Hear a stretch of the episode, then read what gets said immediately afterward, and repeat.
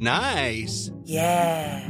What you're hearing are the sounds of people everywhere putting on Bombas socks, underwear, and t-shirts made from absurdly soft materials that feel like plush clouds. Yeah, that plush. And the best part? For every item you purchase, Bombas donates another to someone facing homelessness. Bombas. Big comfort for everyone. Go to bombas.com slash ACAST and use code ACAST for 20% off your first purchase. That's bombas.com slash ACAST. Code ACAST.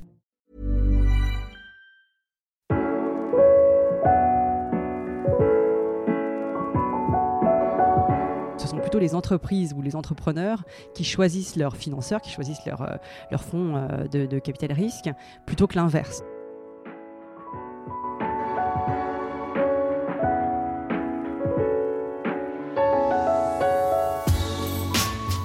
Bienvenue dans Take Off, un podcast où je pars à la rencontre des femmes et des hommes qui sont à l'origine des plus belles startups françaises.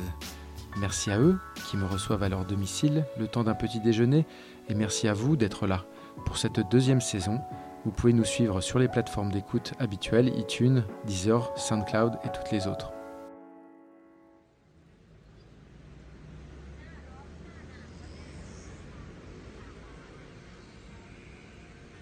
Ce jour-là, le froid de cette fin février est encore bien tenace, saisissant. Dans une ruelle calme de Montreuil en région parisienne, Fleur Pèlerin démarre sa journée qui, comme à son habitude, sera chargée, avec un thé et une énergie débordante. Désormais à la tête de son propre fonds d'investissement Corelia Capital, qui a notamment soutenu des startups comme De Vialet, Ledger ou Chef Club, elle milite au sein de la French Tech pour accélérer sa croissance et parcourt le monde pour en vanter toutes ses qualités. Cette activité est d'ailleurs l'un des seuls liens qui la relie encore avec ses fonctions d'ancienne ministre. Désormais, elle l'assure, toute son énergie est dédiée aux jeunes pousses qu'elle accompagne. Je suis Guillaume Brégeras, journaliste aux échos et je vous invite à confortablement vous installer pour profiter de cette conversation. Bonne écoute. Fleur Pellerin, bonjour. Et Bonjour. merci de me recevoir chez vous euh, à Montreuil. Euh, première question, on est, on est, il n'est pas très tôt, mais on est quand même encore le matin. Euh, Est-ce que vous avez une routine matinale? Alors j'ai une petite routine matinale. Ouais, depuis que j'ai moins de contraintes en termes d'emploi du temps, je prends un peu plus euh, euh, de liberté le matin. Je suis moins pressée, donc euh, j'aime bien passer pas mal de temps dans mon lit déjà à lire les dépêches, à lire ce qui s'est passé aux États-Unis, parfois aussi un peu en Asie, puisque je travaille beaucoup avec l'Asie. Donc je lis les dépêches d'agence, je lis les articles. Donc je passe pas mal de temps sur différentes applis. Et puis après, petit déj, plus ou moins en famille, ça dépend. On a, on a tous des emplois du temps un petit peu différents. Les enfants partent tôt maintenant parce qu'ils ont cours euh, assez tôt au, lycée. Euh, et puis voilà, et après direction le bureau en général vers euh, cette heure-là, vers 9h. D'accord. Et sou- souvent, vos, anciens collaborateurs, notamment dans votre vie passée euh, politique, disent, que vous avez toujours un temps d'avance sur eux, sur les dossiers, etc. Donc, est-ce que justement, le matin, c'est un, des moments que vous prenez, comme vous dites, pour euh, vous plonger dans l'actu, mais aussi pour dans des dossiers plus techniques? Pas vraiment, parce que pour moi, la maison a toujours été un peu un sanctuaire. Je suis quelqu'un qui a toujours eu beaucoup de mal à travailler euh, chez moi. Donc pour moi, il faut qu'il y ait une, segmentation très claire dans les lieux de, vie et de, travail. Donc j'aime bien chez moi faire le moins possible qui soit en rapport avec le travail. Et en revanche, quand je suis au travail, je suis à 100% euh, euh, dans le boulot. Donc je suis pas tellement euh, quelqu'un qui ramène trop de soucis et de, et de réflexions professionnelles à la maison, même si évidemment avec les, avec les téléphones, les ordinateurs, on est toujours un peu connecté, mais, mais j'essaye de, de segmenter un peu. Et vous avez quelques applis fétiches, justement, le matin? Bah, le matin, c'est surtout les applis de la, de la presse que je paye. Je suis heureuse que les, les modèles de médias aient trouvé, euh, aient trouvé une monétisation, c'était un grand sujet euh, lorsque j'étais ministre en charge du numérique puis de la culture. Donc, euh, je trouve que c'est pas mal de pouvoir contribuer au, au modèle économique de la presse.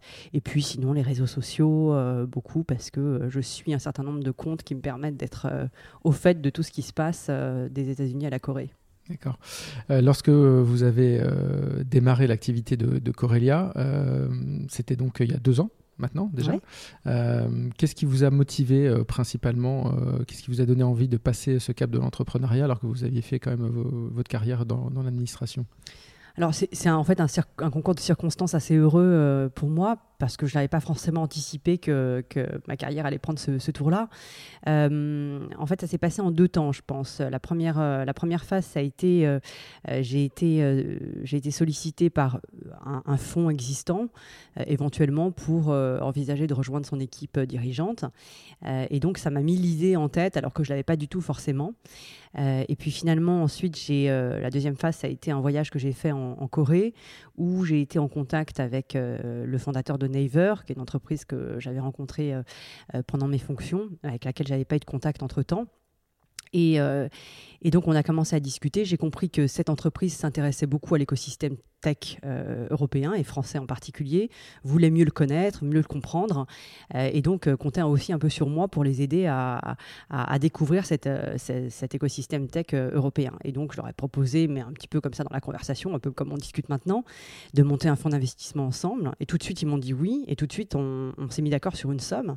Et donc, alors que j'étais pas du tout partie en fait en levée de fonds, en réalité, je suis rentrée, mais le fait est que j'avais levé 100 millions d'euros euh, sans avoir d'équipe. Euh, c'était assez incroyable, Et donc, euh, et donc, je suis rentrée et ensuite j'ai constitué, j'ai constitué l'équipe, fondé le, enfin créé le véhicule juridique pour pour investir, mais tout s'est enchaîné après la levée de fonds, donc ça j'ai fait les choses un peu à l'envers. Euh, et, je l'ai fait en plus en me disant que je poursuivais d'une certaine façon ce que j'avais commencé euh, lorsque j'étais ministre en charge du numérique, puisque à l'époque j'avais beaucoup travaillé sur la question du financement des, startups. Je m'étais rendu compte qu'il y avait beaucoup de problèmes, notamment sur la phase de croissance, lorsque les entreprises lèvent 10-15 euh, millions et plus, que cette phase de croissance et d'internationalisation, c'est celle-là qui pose beaucoup de problèmes aux entreprises françaises. Et donc j'étais très contente de me dire qu'en tant qu'investisseur, j'allais pouvoir d'une certaine façon contribuer aussi à, à aider les entreprises qui se trouvaient dans cette situation. Et alors les entreprises que vous accompagnez, il y en a, y en a une dizaine aujourd'hui, Job Teaser, ABTST, Obibi, on en reparlera peut-être. Euh, est-ce que c'est aussi facile pour elles de lever des fonds euh, auprès de Corelia que ça l'a été pour vous auprès de Never? Euh, alors, ce qui est paradoxal aujourd'hui, c'est qu'il y a plus d'argent qu'il y a quelques années. En tout cas, il y a plus d'argent que lorsque j'étais ministre et qu'on cherchait un peu à consolider le secteur du financement de l'innovation. Euh, et donc, aujourd'hui, il y a un autre phénomène, c'est que c'est plutôt, ce sont plutôt les entreprises ou les entrepreneurs qui choisissent leurs financeurs, qui choisissent leur, euh, leur fonds de, capital risque, plutôt que l'inverse. Donc, en fait, quand il y, a il y a un joli deal sur la place, ce sont plutôt les VC qui se battent pour essayer d'en être, pour essayer d'être sur le tour de table, que, que les entrepreneurs qui qui, cherchent, enfin les très bons entrepreneurs qui cherchent euh, euh, des, des, fonds. Donc aujourd'hui, il y a un petit peu euh, un phénomène de sélection inverse où c'est vous qui devez séduire et convaincre les entrepreneurs que vous êtes le bon, le bon partenaire, le bon financeur. donc pour les entreprises qui sont dans mon portefeuille, c'était effectivement, sont effectivement des entreprises qui étaient plutôt, qui étaient plutôt chanceuses et qui avaient plutôt le choix de leurs investisseurs. Et donc, on peut parler de Devialet, c'était le premier deal euh, que, que, vous avez fait avec Corelia. Euh, un deal qui s'est fait aussi euh, assez. Enfin, il y a une petite histoire quand même derrière ça. Je crois que vous avez emmené les enceintes en, en, Corée pour les montrer au patron de Naver, et c'est ça qui a déclenché alors, c'était, euh, là aussi, c'est, un peu un, hasard ou des, des, coïncidences. Il se trouve que j'avais rencontré les fondateurs de, de, de, de depuis, lorsque j'étais ministre en charge de la, du numérique d'ailleurs. Et puis ensuite, j'avais suivi leur aventure euh, parce que l'entreprise était jeune euh, lorsque j'étais à la culture. Et, et en fait, lorsqu'on a, lorsqu'on a réussi à closer le, le fonds Corelia, enfin le fonds de Corelia avec, avec nos partenaires coréens, euh, euh, les, Coréens sont venus en visite, je leur ai montré le showroom de Devialet parce que je savais qu'ils s'intéressaient beaucoup à l'audio aussi. Comme Naver est euh, en Corée un moteur de recherche, mais aussi un portail de shopping, de contenu, de news, etc. C'est évidemment une entreprise qui s'intéresse beaucoup à la fois au contenu, audio, vidéo, etc. Et donc je savais qu'ils avaient un tropisme stratégique un peu sur, sur l'audio. Donc Devialet était susceptible de les intéresser. J'aurais fait rencontrer les fondateurs, montrer le produit, etc. Et, et en fait, c'est après que j'ai réalisé, euh, que j'ai compris que De Vialet était en train de lever depuis pas mal de temps, d'ailleurs, depuis plusieurs mois. Et donc, nous, on arrivé en toute fin de, process, alors que là aussi, hein, il y avait beaucoup de gens qui étaient intéressés et tout le monde n'a pas pu rentrer euh, dans le tour. Euh, et donc, et donc, c'est vrai que la négociation s'est passée très vite. en trois semaines, un mois à peu près. Donc c'était vraiment rapide. Et, et, vraiment parce que j'avais souhaité faire découvrir la marque aux, Coréens, sans quoi je, pense qu'on aurait pu passer à côté. Et, justement, l'enceinte, la, la, fantôme, que vous avez aussi évidemment ici, est-ce que ça a vraiment été un élément déclencheur? Que, Parce que j'avais interrogé dans le cadre de ce podcast Quentin, donc un des cofondateurs de Vialet, qui m'expliquait à quel point cet objet, à chaque fois qu'il le démontrait, c'était c'était assez magique, quoi, ce qui se passait, notamment auprès des investisseurs. Oui, pour moi, euh, il y a une petite confusion, c'est que pour moi, Devianet n'est pas une entreprise de hardware, c'est une entreprise de software, c'est une entreprise qui a, une technologie en fait qui est absolument incroyable, qui peut être dans le fantôme, donc dans les enceintes, mais qui peut euh, être dans une télé, dans une box, comme c'est le cas aujourd'hui dans la Freebox ou dans la box euh, de Sky. donc pour moi, c'est surtout la, technologie qui est importante, même si évidemment il y a une signature esthétique, design, parce que les objets sont des objets à la fois précieux, haut de gamme, et, et, et qui embarquent une technologie qui est absolument incroyable. Et en fait, pour moi, ce qui est vraiment fantastique, puisque nous sommes des investisseurs qui sommes très proches des entrepreneurs, donc j'ai fait beaucoup, beaucoup de, rendez-vous euh, avec, euh, avec les les équipes de Devialet, notamment en Asie, pour leur ouvrir des portes, etc. Donc j'ai assisté à beaucoup de démos, etc. Et pour moi, ce qui est vraiment fantastique, c'est euh, lorsque euh, on fait des démos où on compare, par exemple, le son d'une télé normale et ensuite le son en regardant n'importe quel film avec des effets sonores qui sont impressionnants. donc la comparaison entre le rendu d'une télévision, même très très haut de gamme, et le rendu d'une box de Vialet, euh, où on a l'impression quasiment d'être dans une salle Dolby euh, au cinéma. C'est euh, absolument incroyable. C'est très difficile à décrire avec des mots, mais quand on le vit, c'est vraiment, c'est vraiment stupéfiant. Quoi. Et donc pour moi, c'est la technologie de De Vialet et la miniaturisation, notamment enfin, tout ce qu'ils ont développé et qui a donné lieu à beaucoup de brevets, c'est ça qui est vraiment totalement incroyable. Plus que la première émotion qu'on a, même si elle était réelle, quand on écoute un fantôme, euh, parce que l'objet est magique, mais c'est vraiment cette technologie euh, qui s'applique potentiellement à plein de choses qui, pour moi, est totalement fascinante. Quoi. Et dans les autres euh, startups que vous accompagnez, donc il y en a dans, dans, le jeu vidéo, il y en a dans, dans des outils SaaS de RH, donc il y a vraiment des, dans la blockchain aussi, donc des choses très très variées. Est-ce que vous avez une approche un, très hands-on, comme on dit, donc vraiment d'aller comprendre les sujets en détail? Absolument, on essaie de le faire dans la mesure où les fondateurs nous le demandent. Et nous, la valeur ajoutée qu'on apporte avec Aurelia, c'est évidemment un lien particulier avec l'Asie, des potentielles euh, euh, synergies avec le réseau qu'on peut avoir, qu'on a développé en, euh, en, Corée notamment, mais aussi au Japon, en Indonésie, enfin partout où nos investisseurs sont, sont présents, donc Naver et Line. Et, et, donc c'est ça qu'on essaye d'apporter pour faire gagner du temps à nos entreprises qui souhaitent s'internationaliser. certaines d'entre elles ont moins besoin, par exemple Job Teaser, hein, qui est ce, ce, cette plateforme de, de SaaS en RH, recrutement, etc. et une entreprise qui se focalise d'abord sur son expansion en Europe. Et donc là, on les aide dans la, si on le peut, mais enfin, ils ont moins besoin de euh, euh, notre valeur ajoutée singulière, euh, par exemple en, Asie. Donc on est très, on très hands-on, on est très impliqué dans Keros, par exemple, qui est cette entreprise absolument incroyable qui fait de la prédiction ou de, qui, qui, sait analyser en temps réel les mouvements et les stocks de pétrole brut et donc permet de développer des stratégies de, de couverture, de ou, d'achat euh, qui, sont, qui sont très très pertinentes. Euh, cette entreprise, je l'aide, pas seulement en Asie d'ailleurs, avec d'autres euh, d'autres réseaux qu'on peut, que, que, je peux avoir et, que je souhaite mettre à leur disposition. On est très zone sur toutes les entreprises dans lesquelles on est au conseil d'administration. Il y en a beaucoup. Hein. Il y a OBB, il y a Memrise qui est aussi cette application d'apprentissage des langues, donc une, une très jolie tech anglaise. Bitfury et Ledger qui sont nos deux entreprises de blockchain où on est également représenté au, au conseil d'administration, à Testi. Et après, l'aide qu'on peut apporter, ce n'est pas forcément euh, une aide business, ça peut aussi être euh, les aider à trouver de nouveaux prospects, les aider dans le bizdev en fait. Mmh. Euh, en tout cas, on est très très disponible hein, pour, pour, nos, pour nos entrepreneurs et je pense qu'ils sont, ils sont très contents de ça. Et vous, vous avez mentionné une ou deux startups dans le lot qui, sont, qui ne sont pas françaises, donc vous avez une vision évidemment européenne de la tech. Et quel est l'enjeu aujourd'hui? Et quelle est la différence avec l'époque où vous étiez au gouvernement? Bah, L'enjeu, euh, il est pour moi, il est exactement le même. C'est-à-dire que la raison pour laquelle moi j'ai fondé euh, Corelia Capital et la raison pour laquelle je me suis bien entendu avec euh, les Coréens, avec, Naver, c'est que eux comme moi, le fondateur de Naver comme moi, étions absolument obsédés par l'idée de créer des contrepoids à la, toute-puissance des, des multinationales, des big guys américains et, chinois. L'influence des Chinois se fait plus sentir en Asie du, Sud et du Nord-Est qu'ici, mais donc il y a un vrai enjeu de établir un, terrain de jeu euh, équivalent à un level playing field, donc des conditions de concurrence en tout cas un peu un peu normalisé, alors qu'aujourd'hui on voit bien que euh, ces grandes entreprises sont en train d'acquérir des positions de marché qui vont être de plus en plus difficiles de contester.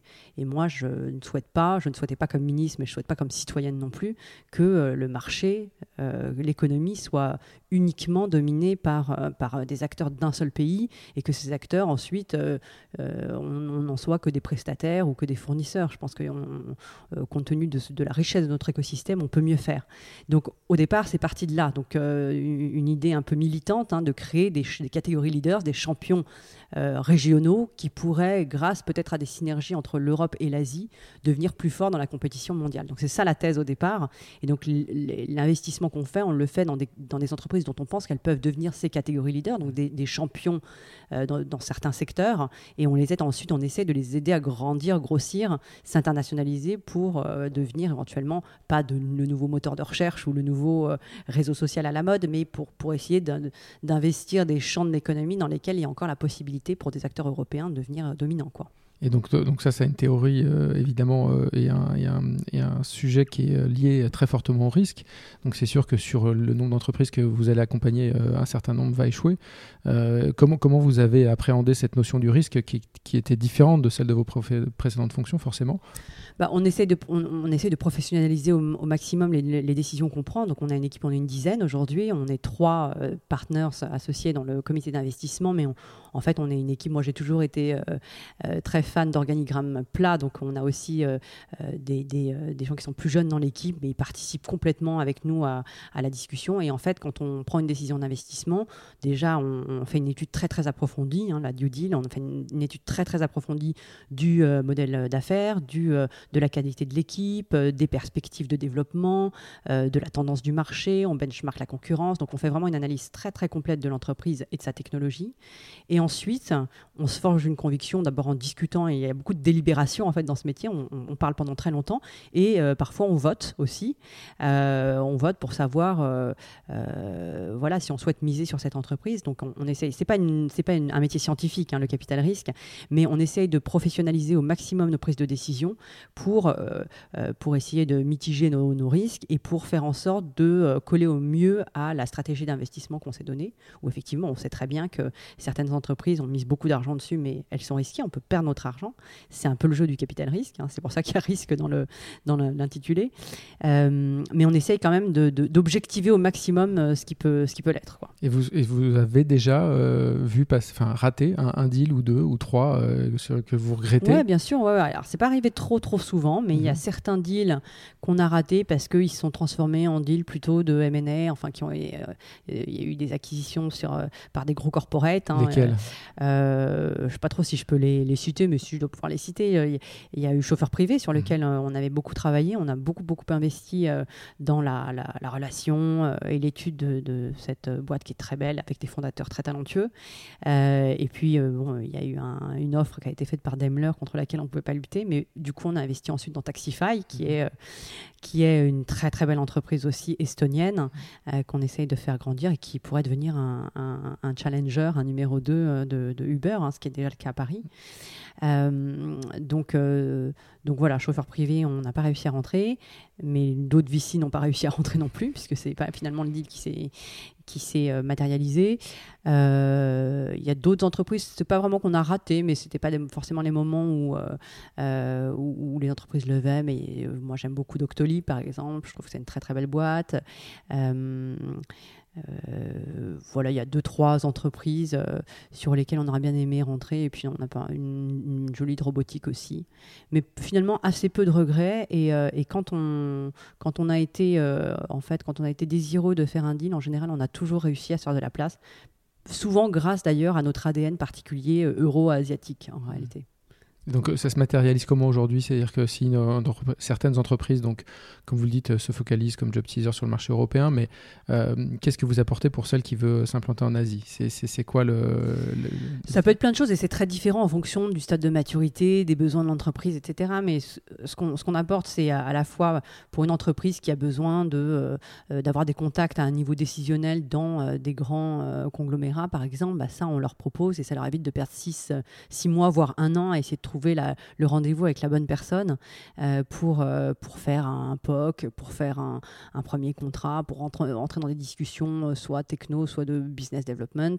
Donc, donc ça, c'est on, leur facilite. Et après, ça peut être des choses très, très, très concrètes, comme le fait de trouver un partenaire pour faire du retail, comme trouver un revendeur, comme trouver des opportunités de financement. et ça ne se limite pas du tout à l'Asie, ça peut être aussi, euh, compte tenu du réseau qu'on a, que Corelia a à, Paris, ça peut être aussi euh, entrer en contact avec euh, des acteurs économiques français, et là aussi assez rapidement à, un niveau décisionnaire.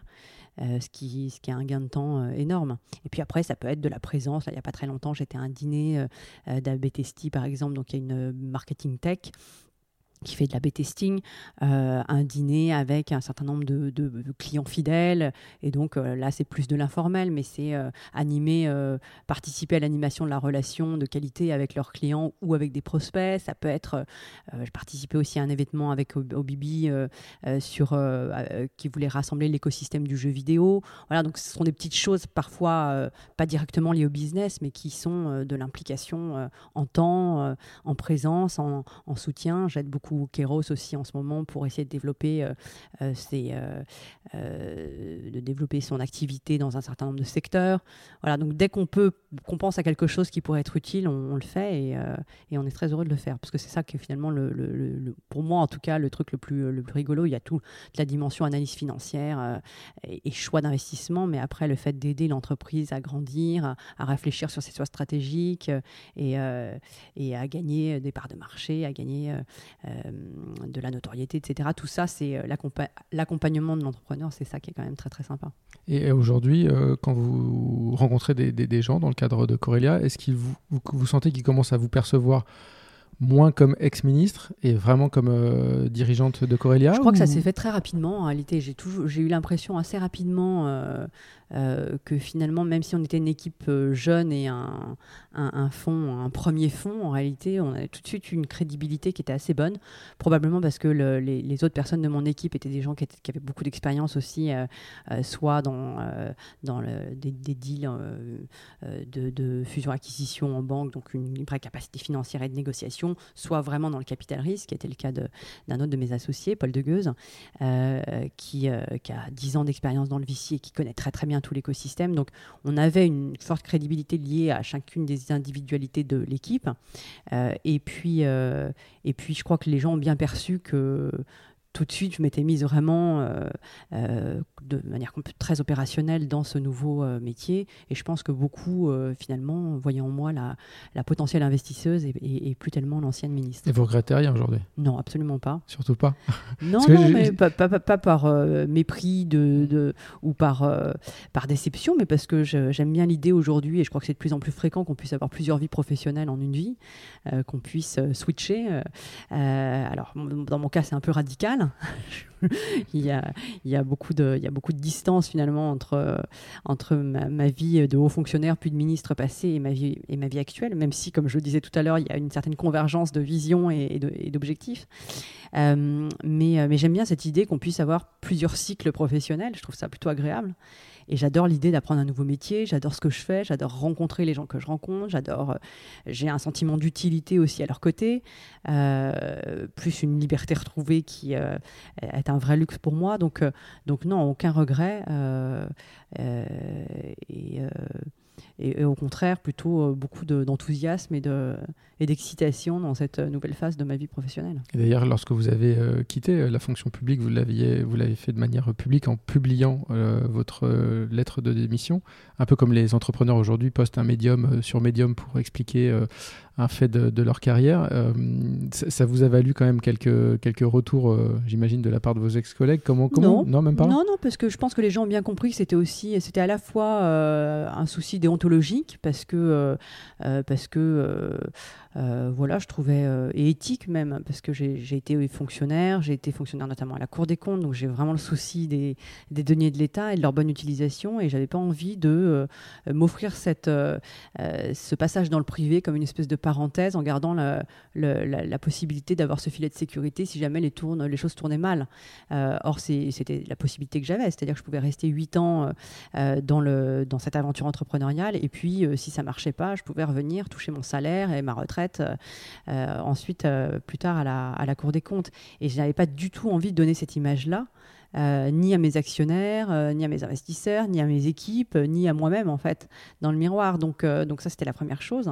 et puis oui, puis il y avait une, dimension aussi hein, éthique. J'avais pas envie de peser sur le budget de l'État alors que je faisais un choix de vie qui m'était propre et personnel. Donc donc voilà, maintenant je jette pas du tout la pierre à ceux qui font pas ce choix-là et qui préfèrent garder le, euh, rester fonctionnaire parce que objectivement, j'aurais été embauché dans une entreprise euh, privée, je suis pas sûre que j'aurais démissionné. Donc euh, là, c'était différent. Je créais mon entreprise. Dans une entreprise privée, votre succès ou votre échec, ils dépendent de facteurs qui ne sont pas uniquement liés à vous-même. Vous pouvez mal vous entendre avec votre patron. Enfin, il peut se passer des choses. Et donc, ça peut justifier que vous gardiez cette option de rentrer dans le, dans le, dans le public. Moi, je préférais prendre mon risque à 100%. Quoi. Et vous, vous êtes habitué à ça, c'est-à-dire que vous avez euh, été euh, éduqué un peu comme ça, parce que votre papa était euh, entrepreneur également, mon père a créé son entreprise, oui. Alors ça m'a plutôt, en fait, son exemple m'a plutôt découragé puisque il a, il a d'abord, d'abord, il a été chercheur, effectivement très peu de temps au CEA, et puis après, il a, il a été salarié dans une entreprise et, il a fini par monter son entreprise à la, fin des années 80. il a monté son entreprise vraiment au, au au tout début de la crise 87, euh, vous voyez, 87-88, et il était sur un secteur de la recherche, la, recherche médicale de pointe, en fait. Enfin, il vendait des, instruments de recherche médicale de pointe sur le séquençage du génome, etc., qui est un, secteur qui est très cyclique très procyclique et donc quand il y a une crise, euh, ils sont euh, immédiatement, enfin les effets s'en font immédiatement sentir et donc j'ai vu mon père vraiment monter son entreprise dans un moment qui était macroéconomiquement très compliqué. Euh, ma mère ne travaillait pas, elle était femme au foyer. Euh, et c'était pas évident. Et donc, euh, j'étais gamine, j'avais 13-14 ans, mais j'ai bien senti le poids que fait, peser la création d'entreprise et le risque afférent sur les épaules de celui qui, prend ce risque. Quoi. Et, je pense que ça m'a plutôt un peu c'était une période un peu stressante quoi, dans la vie de mes parents. Donc pendant longtemps, je m'étais plutôt dit, euh, jamais je créerai ma boîte. Euh, et puis finalement, les choses se sont passées comme je l'ai décrit tout à l'heure, c'est-à-dire un enchaînement, un concours de circonstances. Et probablement, je me suis dit, c'est un peu le dernier, c'est un peu le dernier slot où je suis capable de faire ça parce qu'après, je serai trop vieille. Il faut de l'énergie aussi pour le faire. Il faut un peu ça, trop vieille? Pas... Bah, Il y a une espèce de jeunisme dans la French Tech, je sais bien. Mais... mais je pense qu'à un moment, on est. Honnêtement, je suis sortie moi du gouvernement vraiment euh, physiquement, hein, au sens de. Euh, c'est un, un, une période de vie qui, qui, vous aspire beaucoup de choses. Euh, donc je me suis, comme je suis très résiliente, tout de suite, euh, j'avais, parce que j'étais excitée à l'idée de faire autre chose, je suis repartie euh, très rapidement, mais je suis pas sûre que j'aurais eu cette énergie-là dans 3-4 ans à partir de maintenant, quoi. Donc c'était un peu le dernier moment où je me disais, bon là ça va, les enfants sont, sont grands mais pas trop. voilà, c'était, un, c'était le bon moment pour moi de prendre cette décision. Je suis pas sûre que je l'aurais prise 3 ans plus tard et je suis pas sûre que j'aurais pris 10 ans plus tôt, quoi. Mais, mais, mais voilà. À quel moment s'est passé le déclic justement de cette création? Est-ce que vous vous souvenez vraiment du, de l'endroit où ça s'est passé Non, il n'y a, pas vraiment eu de déclic. En fait, les choses se sont faites euh, un peu naturellement. C'est-à-dire que quand je suis rentrée de Corée, après ce que je vous ai raconté tout à l'heure, où j'avais levé un peu 100 euh, millions sans me rendre compte, euh, je me suis retrouvée là, j'étais dans ma cuisine, il y avait des travaux déjà aussi à l'époque. Donc j'étais toute seule, c'était en plein mois d'août. Enfin, j'avais eu ces discussions au mois de, au mois de, au printemps, disons, mais euh, ensuite il y avait eu un certain nombre de discussions pour voir si c'était vrai, euh, comment ça allait se faire, etc. Et donc euh, bah, la, matérialité de ce commitment, comme on dit, donc cet engagement de Never d'investir 100 millions, qui sont devenus ensuite plus tard 200 millions, mais à l'époque 100 millions, c'est vraiment matérialisé juste avant les vacances d'été. Et donc je me souviens que j'étais toute seule rentrée un peu plus tôt de, vacances pour justement travailler avec les avocats, travailler sur la structuration du véhicule, etc. Et donc j'étais là, j'avais mis mon petit bureau, tout était bâché ici, mais j'avais mis mon bureau ici et je travaillais je travaillais à, structurer la boîte, les statuts, etc. Mais c'est pas, il n'y a pas un moment où je me suis dit, bah, tiens, je vais créer ma boîte. En fait, ça s'est fait parce que j'ai levé ces 100 millions d'euros. Et après, c'était naturel pour moi de créer la structure qui allait porter le, véhicule d'investissement pour utiliser ces 100 millions d'euros. Euh, voilà, donc il n'y a pas un moment où je me suis dit, tiens, je vais créer ma boîte. Ça s'est fait. Il y a eu un enchaînement un peu. Euh, euh, vous avez hésité quand même Sincèrement, à un moment donné, vous vous êtes dit quand même J'ai pas hésité du ah, tout. Il n'y a aucun moment où je me suis dit, est-ce que je fais bien de faire ça? Parce que finalement, de toutes les de toutes les possibilités qui s'offraient à moi à ce moment-là, rejoindre une grande entreprise, euh, euh, rejoindre un établissement public. Euh, c'était vraiment celle qui m'excitait le plus et que je trouvais la plus, la, plus sympa, la plus. Et vous en avez parlé quand même à certains de vos proches qui auraient pu être dans l'entrepreneuriat d'ailleurs que vous avez, ce que vous assez peu. Assez peu. Rétrospectivement, c'est probablement ce que je regrette, c'est que je me suis vraiment dépêchée au début et puis c'était le mois d'août, donc c'était assez. Vous savez, commencer au mois d'août, c'est assez difficile de joindre les gens et j'étais assez pressée d'avancer parce que je suis souvent, je suis souvent comme ça. J'aime bien que les choses aillent vite une fois que la décision est prise. Donc j'en ai beaucoup parlé à mon mari j'en ai parlé un peu à mes parents, mais finalement, euh, euh, finalement assez peu. Euh, j'en ai parlé un peu à mon ancien directeur de cabinet, Sébastien Soriano, j'en ai parlé à quelques amis qui avaient été autour de moi dans ces dernières années, mais, assez peu. et, rétrospectivement, je pense qu'au moment où j'ai créé l'entreprise, où j'ai assemblé l'équipe, etc., j'aurais dû prendre plus de conseils. C'est d'ailleurs souvent ce que je dis quand on, me demande aujourd'hui mon avis sur, l'entrepreneuriat. J'aurais dû solliciter plus de conseils au départ pour éviter des erreurs un peu de débutants qu'on fait dans la gestion des ressources humaines, dans les choix, euh, les choix euh, de structuration d'entreprise, de gouvernance, etc., de prestataires, enfin plein de choses très terre à terre hein, qui sont le quotidien de la vie d'un entrepreneur. je pense que j'ai avancé un peu trop toute seule au début. D'accord. Et vous, oui, donc aucun choix à regretter lorsque vous remettez un pied donc dans, cet univers-là, euh, de manière, enfin les deux pieds, euh, vous faites le constat, vous remettez dans le dans cet écosystème French Tech auquel vous avez contribué euh, lorsque vous étiez ministre en charge de l'économie. Et qu'est-ce que vous voyez Est-ce que vous avez vu une vraie différence entre le moment où vous vous replongez dedans et le moment où vous avez commencé à vous intéresser vraiment à ces questions? Il y, a, il y a, quoi? Il y a peut-être 4 ans d'écart entre les deux? Ouais, 4-5 ans, ouais. 4 ouais, 4-5 ans. Qu'est-ce qui vous a frappé quand vous avez. La euh, différence dans l'écosystème ouais. Euh, oui, il y a une différence parce que moi, quand j'avais commencé à travailler sur la, constitution de enfin, l'ensemble de l'initiative French Tech, qui comprenait le volet communication, animation de l'écosystème, mais aussi les volets de financement, etc., euh, j'avais eu le, sentiment que, que euh, finalement, les entrepreneurs se parlaient assez peu. Alors, il y avait évidemment des petites communautés, mais euh, qui n'avaient pas cet effet de réseau, euh, d'écosystème, qui y a beaucoup plus maintenant, ça c'est sûr. Il y a plus d'événements, il y a eu toutes les logiques de, de, rassemblement d'entreprises dans des lieux un peu emblématiques. Station F en est un, mais il y en a eu plein aussi en, région. Et donc, toute cette dimension de cohésion de l'écosystème est beaucoup plus forte aujourd'hui, ça c'est absolument indéniable. D'ailleurs, il y a plein de gens qui qui continuent à m'en parler. Récemment encore, euh, des gens de Grenoble m'ont dit, mais c'est incroyable, quand, euh, euh, quand on, tu as lancé cette initiative de French Tech, finalement, on s'est rendu compte qu'on ne discutait jamais avec des centres de recherche, avec les entrepreneurs, avec les universités, etc. Et en fait, cette initiative French Tech a servi à, agréger un peu tous, ces, tous ces gens qui se parlaient finalement assez peu. donc ça, c'est bien. Ce que je note aussi, c'est qu'il y a une visibilité à l'international qui est beaucoup plus forte. Alors ça, c'est vraiment euh, flagrant, c'est-à-dire que quand je me déplace maintenant euh, euh, partout dans le monde, quasiment ce, nom de French Tech, ce label est, connu et, est reconnu, et beaucoup de gens reconnaissent la qualité de, des composantes de, de, notre, de notre scène tech en France.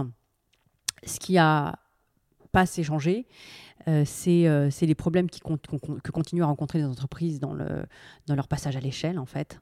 Euh, aujourd'hui, c'est vraiment ça le, gros, le gros problème, c'est-à-dire que c'est très, très compliqué. De, c'est très compliqué de, de, conquérir des marchés à l'international, de, euh, de, faire grandir, de, recruter une équipe euh, multiculturelle. Or, aujourd'hui, si on veut être une boîte mondiale, on ne peut pas rester entre Français, on ne peut pas penser que Français. Donc, c'est, c'est ça qui est la grosse difficulté. Quoi.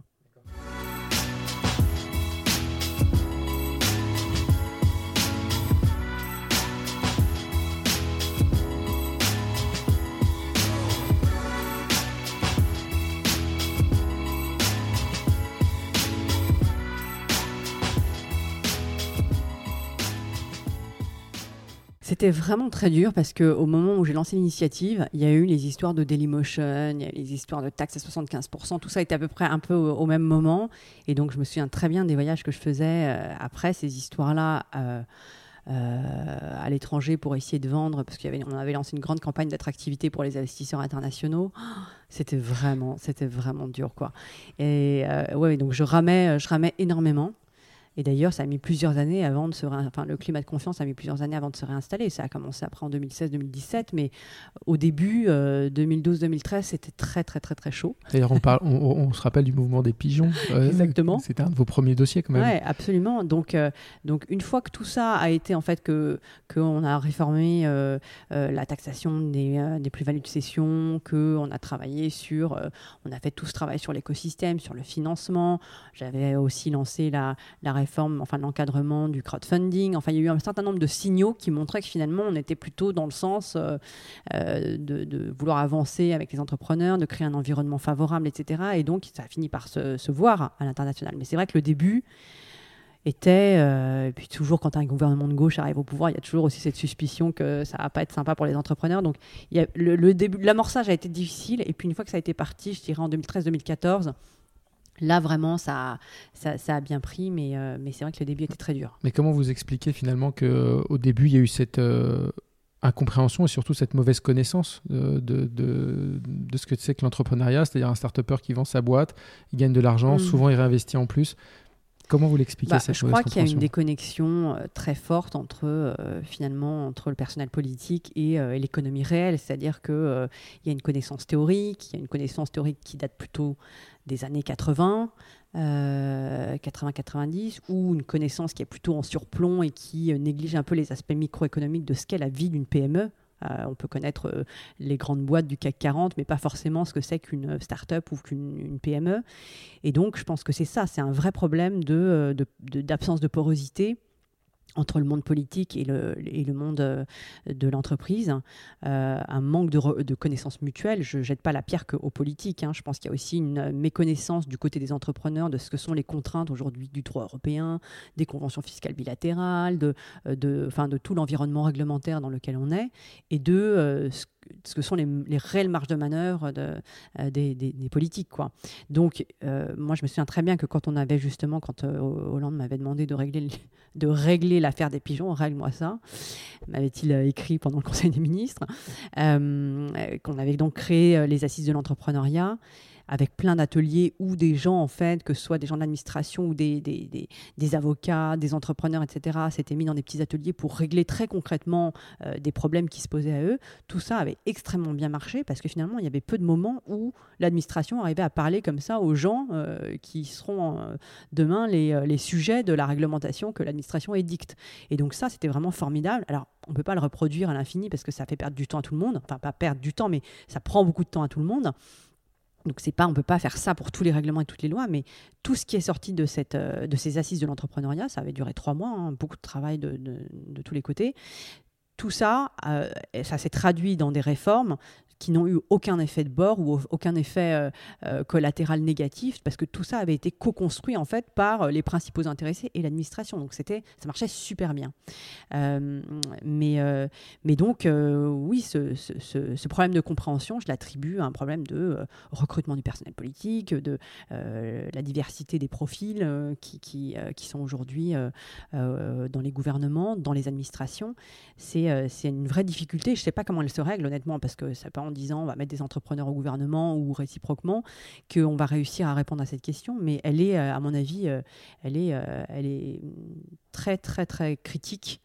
Et d'autant plus qu'aujourd'hui, vous voyez bien les difficultés qui se posent sur les notions de vie privée, sur le problème de la taxation des GAFA, sur les problèmes d'économie de, la donnée, d'intelligence artificielle, où il y aura des décisions très importantes à prendre du côté des autorités, et où finalement les sujets, les problématiques ne sont pas forcément bien appréhendés ce qui euh, permet de penser que peut-être que les bonnes décisions ne seront pas prises. Quoi. Donc c'est voilà, c'est un sujet de, vigilance et d'inquiétude un peu permanent. Vous, vous, êtes toujours évidemment attentive à ces sujets, à ces questions, parce qu'elles vous impactent d'une autre manière, mais tout autant.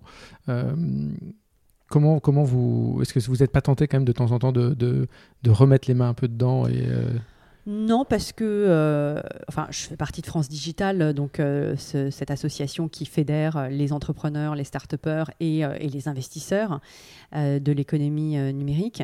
Donc, à travers cette association, on essaye de faire porter une voix qui représente les intérêts de l'écosystème, bien sûr. mais moi, je souhaite m'investir parce que, euh, euh, parce que déjà, d'un point de vue déontologique, ça me gênerait un peu de, de, le faire. Euh, et puis parce que finalement, il y a assez peu de, de décisions, enfin, beaucoup de décisions de l'État en réalité impactent directement ou indirectement ce que, ce que je fais, mais, mais finalement... je, suis, je me considère comme une contribuable ou une, administrée ou une, citoyenne comme les autres et je n'ai pas forcément envie de, d'influencer dans un sens ou dans l'autre euh, les décisions qui sont prises. Et puis d'ailleurs, je n'en aurais pas forcément la, capacité. Donc je préfère euh, me mettre euh, exactement dans la même situation que mes collègues ou mes, mes amis de, de la French Tech. Et, et, voilà, s'il y a une décision trop nocive qui s'apprête à être prise, là, on peut envisager d'intervenir, bien sûr, mais je ne le ferai pas à mon, nom propre, je le ferai au nom d'un collectif ou du collectif qui est France Digital. Et, de cette époque, ministre, vos collaborateurs disaient que vous étiez, euh, euh, vous aimiez bien comprendre les dossiers euh, et vous, plongiez en général vraiment beaucoup dedans. qu'est-ce que ça vous a, qu'est-ce que vous avez appris à l'époque qui vous reste aujourd'hui vraiment encore de ces questions numériques? Bah, tout en, réalité, parce que, enfin, surtout, je pense, une façon d'aborder les, les, problèmes et le stress. Et ça, ça vaut euh, pour le, quand j'étais ministre du digital, mais aussi quand j'étais ministre euh, euh, du commerce extérieur ou de la, culture. Je pense que c'est une une espèce de, de, formation qui vous donne un savoir-être, en fait, plus qu'un savoir-faire ou qu'un savoir tout court qui vous permet d'aborder toutes les situations de tension et, de, et, de stress de manière euh, assez zen en fait, parce que je pense que vous êtes confronté finalement au maximum de pression, de, de tension, de, de, complexité dans les décisions que vous avez à prendre. Euh, et donc après, tout paraît un peu facile. Quoi.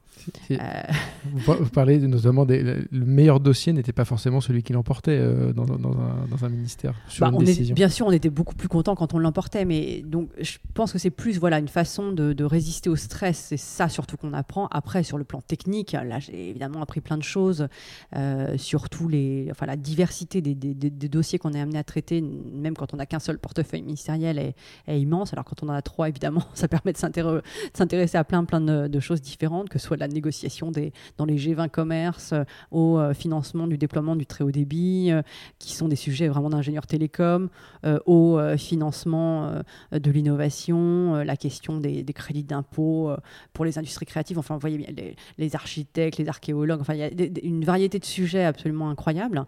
Donc, euh, d'un point de vue de culture générale et d'enrichissement personnel, évidemment, c'est énorme.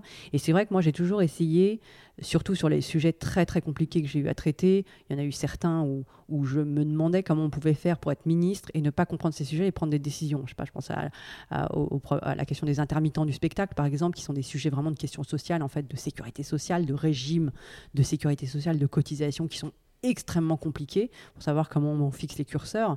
Et donc ça, prendre une décision euh, sur, euh, euh, sur la manière dont on, on, essaie d'équilibrer ce, régime, ou on fait en sorte que puisse perdurer ce régime qui permet à la France de s'enorgueillir d'avoir le plus grand nombre de festivals, de de spectacles, enfin un spectacle vivant très, dynamique. Comment on fait quand on ne comprend pas techniquement les choses? Honnêtement, je, ne sais pas. Je pense qu'on se met complètement dans les mains de son administration ou de, ses conseillers. Donc c'est vrai que moi j'ai toujours souhaité vraiment euh, euh, comprendre en bonne polarde les, les, les, dossiers sur le plan technique avant de prendre une décision parce que ça me paraissait impossible de décider autrement.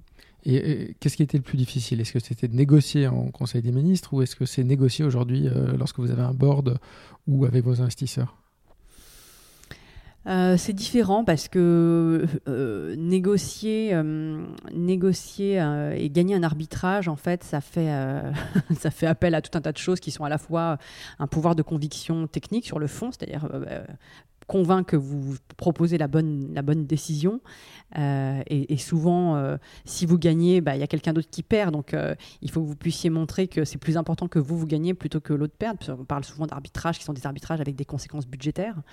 Et, et, ce qui était super, c'est que quand on était, quand on était au, au ministère du numérique, de l'innovation et des PME, on était tous vierges d'expérience ministérielle parce qu'on avait toujours été dans l'opposition et en fait, en tout cas chez, dans mon cabinet, personne n'avait jamais fait de cabinet auparavant. Donc on découvrait un peu, on connaissait l'administration, mais on découvrait quand même un peu le fonctionnement gouvernemental. Et en fait, je pense que tout ça nous a donné une espèce de fraîcheur et de candeur qui faisait qu'on était vraiment en mode commando et on gagnait plein d'arbitrages en fait. Donc on était, euh, parce que probablement, euh, si on avait été un peu plus aguerri, il y, a, des choses qu'on n'aurait peut-être pas osé demander. Et là, comme on y allait vraiment euh, très, un peu parfois en, mode rouleau compresseur, on a gagné énormément d'arbitrages, de financement, de la French Tech, du très haut débit, la question des licences 4G. Enfin, il y a plein de choses sur lesquelles il y avait beaucoup de décisions en permanence à prendre. Et on en a gagné beaucoup avec une petite équipe de, jeunes qui n'avaient jamais fait de, cabinet avant. Donc ça, c'était vraiment très satisfaisant. Et euh, aujourd'hui, euh, être en board avec des investisseurs, ça fait appel probablement à plus de rationalité. C'est-à-dire qu'il y a moins, même s'il y a toujours un peu de politique dans la vie, il y a toujours de la politique partout, mais il y a moins de dimensions politiques, il y a plus de rationalité financière, économique, euh, et, il y a plus il y a plus d'objectivité probablement dans les décisions euh, qui sont prises parce que bah, les investisseurs, eux, ce qu'ils cherchent, c'est le rendement de leur, euh, placement. Euh, vous, vous cherchez à maximiser aussi votre l'argent que vous arrivez à lever. Donc voilà, chacun a un agenda assez clair et donc les décisions, elles se prennent au croisement de ces agendas et de manière un peu plus objective. Et à l'époque où vous étiez ministre, il y a également un autre élément fondateur pour la French Tech, c'est la, Station F, qui était en gestation. Vous en avez euh, couvert un peu les, tout débuts. Que vous, comment vous vous souvenez de ce, passage-là? Et euh, est-ce que vous prenez la dimension de ce que ça peut devenir? Ah bah, là, je, pense que vous devez pouvoir retrouver d'ailleurs en 2013 des articles de presse euh, où je parle déjà de euh, cet, incubateur géant de start-up que je souhaitais créer, je souhaitais euh, pouvoir implanter à Paris parce qu'il me semblait important. Et pourquoi je disais ça C'est parce que je voyais très bien ce qu'était en train de faire Berlin avec Silicon Valley, ce que Londres était en train de faire avec, je ne sais plus comment ça s'appelle leur le totem, mais il y a un endroit, Tech City, je crois que ça s'appelle donc toutes les grandes capitales en fait qui se livraient euh, la bataille de euh, l'attraction des talents, des investissements, etc., étaient en train de, mettre en avant des lieux totems où il y aura à la fois une circulation de l'information, des, cerveaux, du financement, etc. Et même si ça pouvait avoir une dimension un peu artificielle, je trouvais que c'était important d'avoir un endroit à montrer si des VC de la Silicon Valley viennent visiter Paris, il puisse y avoir un endroit où ils voient à la fois des startups, de, du, Fab Lab, euh, euh, des financeurs, etc. Et donc, très rapidement, est née cette idée de créer un lieu totem et pas seulement à Paris d'ailleurs, mais j'avais dit que pour être un label French Tech, il fallait avoir euh, que les villes qui, étaient candidates aient un lieu aussi comme ça, un peu totem, qui sera un lieu d'animation, de coworking, d'incubation, etc. et, donc, donc oui, l'idée est née vraiment très très tôt, hein, vraiment 2013, hein, je crois, il doit y avoir quelques articles. Euh, et ce qui est génial, c'est que souvent, dans on est dans le temps long, dans la politique, et on ne voit pas forcément les résultats de, de, des idées qu'on a. Et, là, euh, et là, le fait de voir Station F aujourd'hui exactement conforme au plan, je me souviens que euh, Villemotte, Xavier Niel m'avait montré à l'époque dans mon bureau à Bercy, c'est vraiment génial c'est probablement aussi lié au fait que le projet a été porté par euh, un acteur privé euh, qui, euh, qui, a pu aller vite, qui a imposé aussi des, délais. Peut-être que si le projet avait été 100% public, serait jour. un peu différemment. Mais donc c'est formidable, c'est absolument formidable. Donc le fait qu'il y ait eu à la fois la convergence entre une intention et des intérêts privés, une vision aussi d'un acteur privé puissant avec les poches profondes, mais impliqué dans l'écosystème, tout ça c'est vraiment, c'est vraiment chouette quoi. Et le fait de voir François Hollande aujourd'hui avoir un bureau là-bas, qu'est-ce que ça vous inspire? Bah, euh, c'est, je trouve ça plutôt sympa. Et ça me rappelle un peu les débuts de la campagne euh, euh, en 2011 où j'avais du mal. donc j'étais en charge du numérique dans la campagne. quand, y avait, quand je mettais start-up dans un, dans, dans un, dans un discours, ça revenait systématiquement biffé parce qu'il fallait plutôt dire jeune pousse ou je sais pas quoi.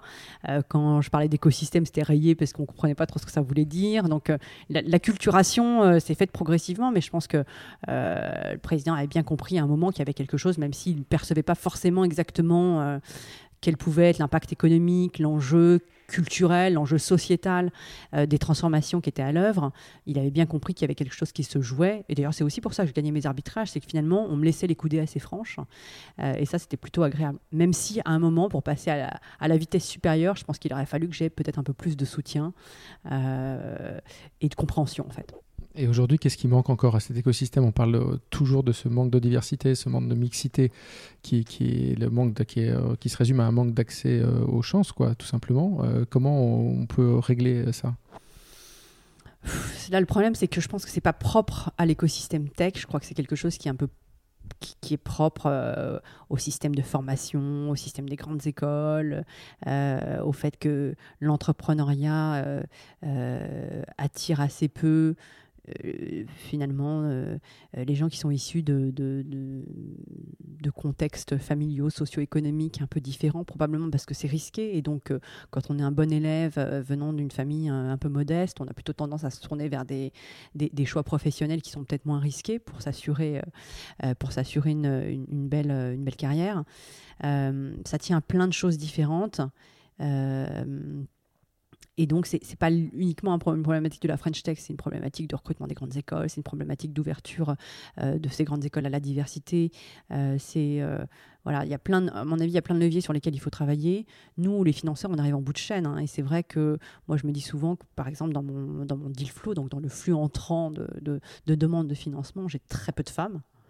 Je parle même pas de la diversité euh, euh, euh, d'origine ethnique, sociale, économique, etc. Euh, je pense que j'ai vu la statistique fréquente, c'est de dire qu'il y a une, euh, entreprise tech sur 10 créée par une femme. Je pense que j'ai vu moins de, de 10% d'entreprises créées par ou co-créées par des femmes euh, dans les dossiers de financement qu'on a eu à traiter. Donc c'est moins que ça encore, je pense. Donc effectivement, il y a un vrai manque de diversité. Maintenant, pour moi, le sujet principal, ça c'est un sujet qui se traite quand on a de la croissance, quand les entreprises vont bien, etc. Parce que ça donne aussi des rôles modèles, ça donne envie à d'autres gens. Euh, pour moi, le sujet principal aujourd'hui, c'est vraiment la croissance des entreprises. C'est vraiment de prendre des réglementations qui ne sont pas toxiques pour les entreprises françaises.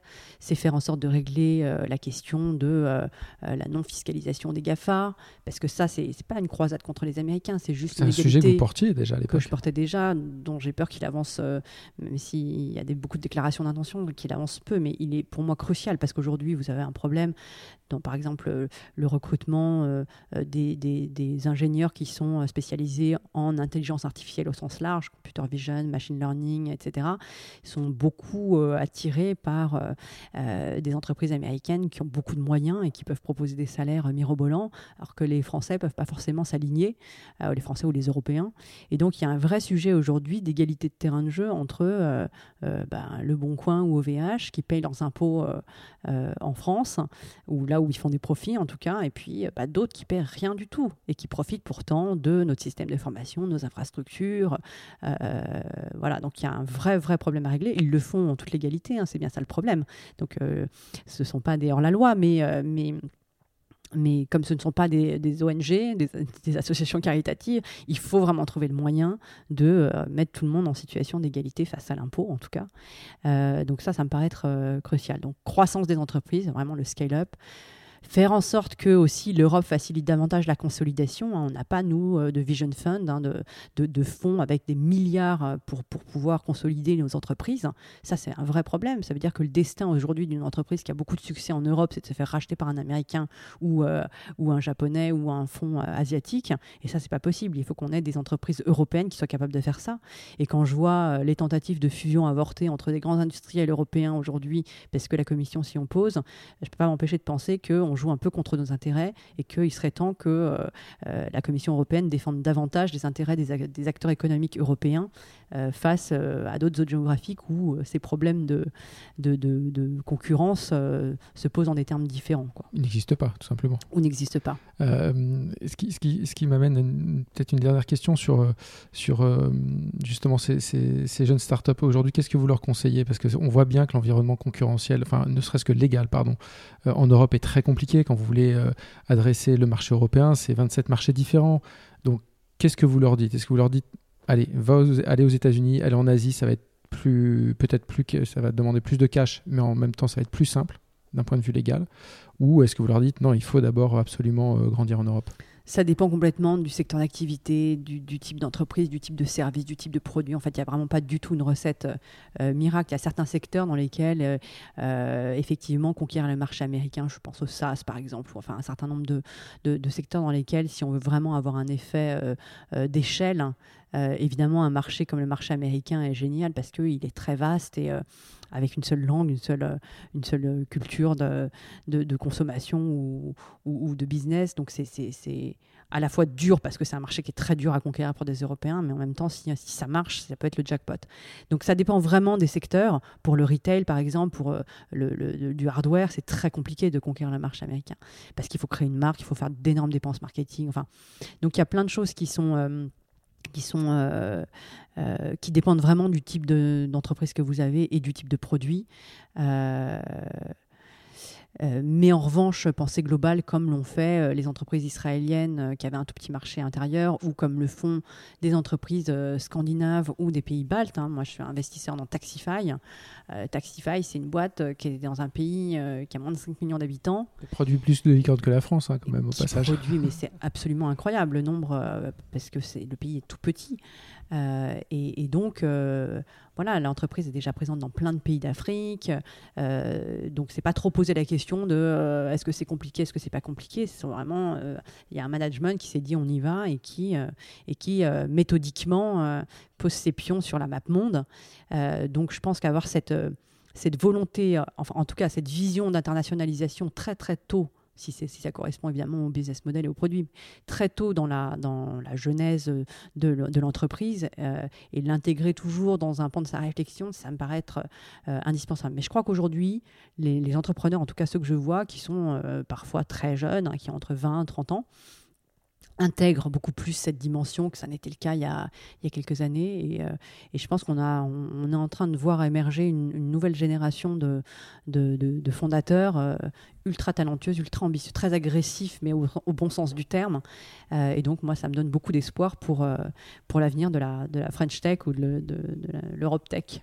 Et donc, euh, quel serait votre pari si vous deviez euh, mentionner une, une, euh, une, start-up française aujourd'hui qui serait le vraiment ah bah, Toutes celles de mon portefeuille. toutes celles de mon portefeuille. Mais il y, en a, il y en a beaucoup qui sont. J'en ai cité tout à l'heure. Il y a des, des Doctolib, des, des enfin, il y a Vecchia qui est une très belle entreprise. dans la blockchain, Ledger peut devenir. les cryptocurrencies sont pas très à la mode en ce moment, mais ça va, ça va probablement changer parce que la blockchain a un avenir. Donc, c'est une entreprise qui a beaucoup d'avenir de Vialet, moi je crois, j'y crois beaucoup. Euh, euh, il y a plein, on a plein de jolies pépites qui, qui sont à ce, juste avant ce plafond qui est un peu difficile à percer, euh, mais qui, peut, qui peuvent le faire, à mon avis, en étant bien aidés, bien accompagnés et soutenus. Très bien, on va suivre tout ça. Merci beaucoup, Fleur Pellerin. Bonne journée. Merci beaucoup. Vous venez d'écouter Takeoff. Je vous remercie pour votre soutien, vos encouragements, vos critiques votre aide est précieuse, alors n'hésitez pas à noter ce podcast et surtout à vous abonner sur iTunes, Spotify, Deezer ou sur toutes les autres plateformes. A très bientôt pour un nouvel épisode.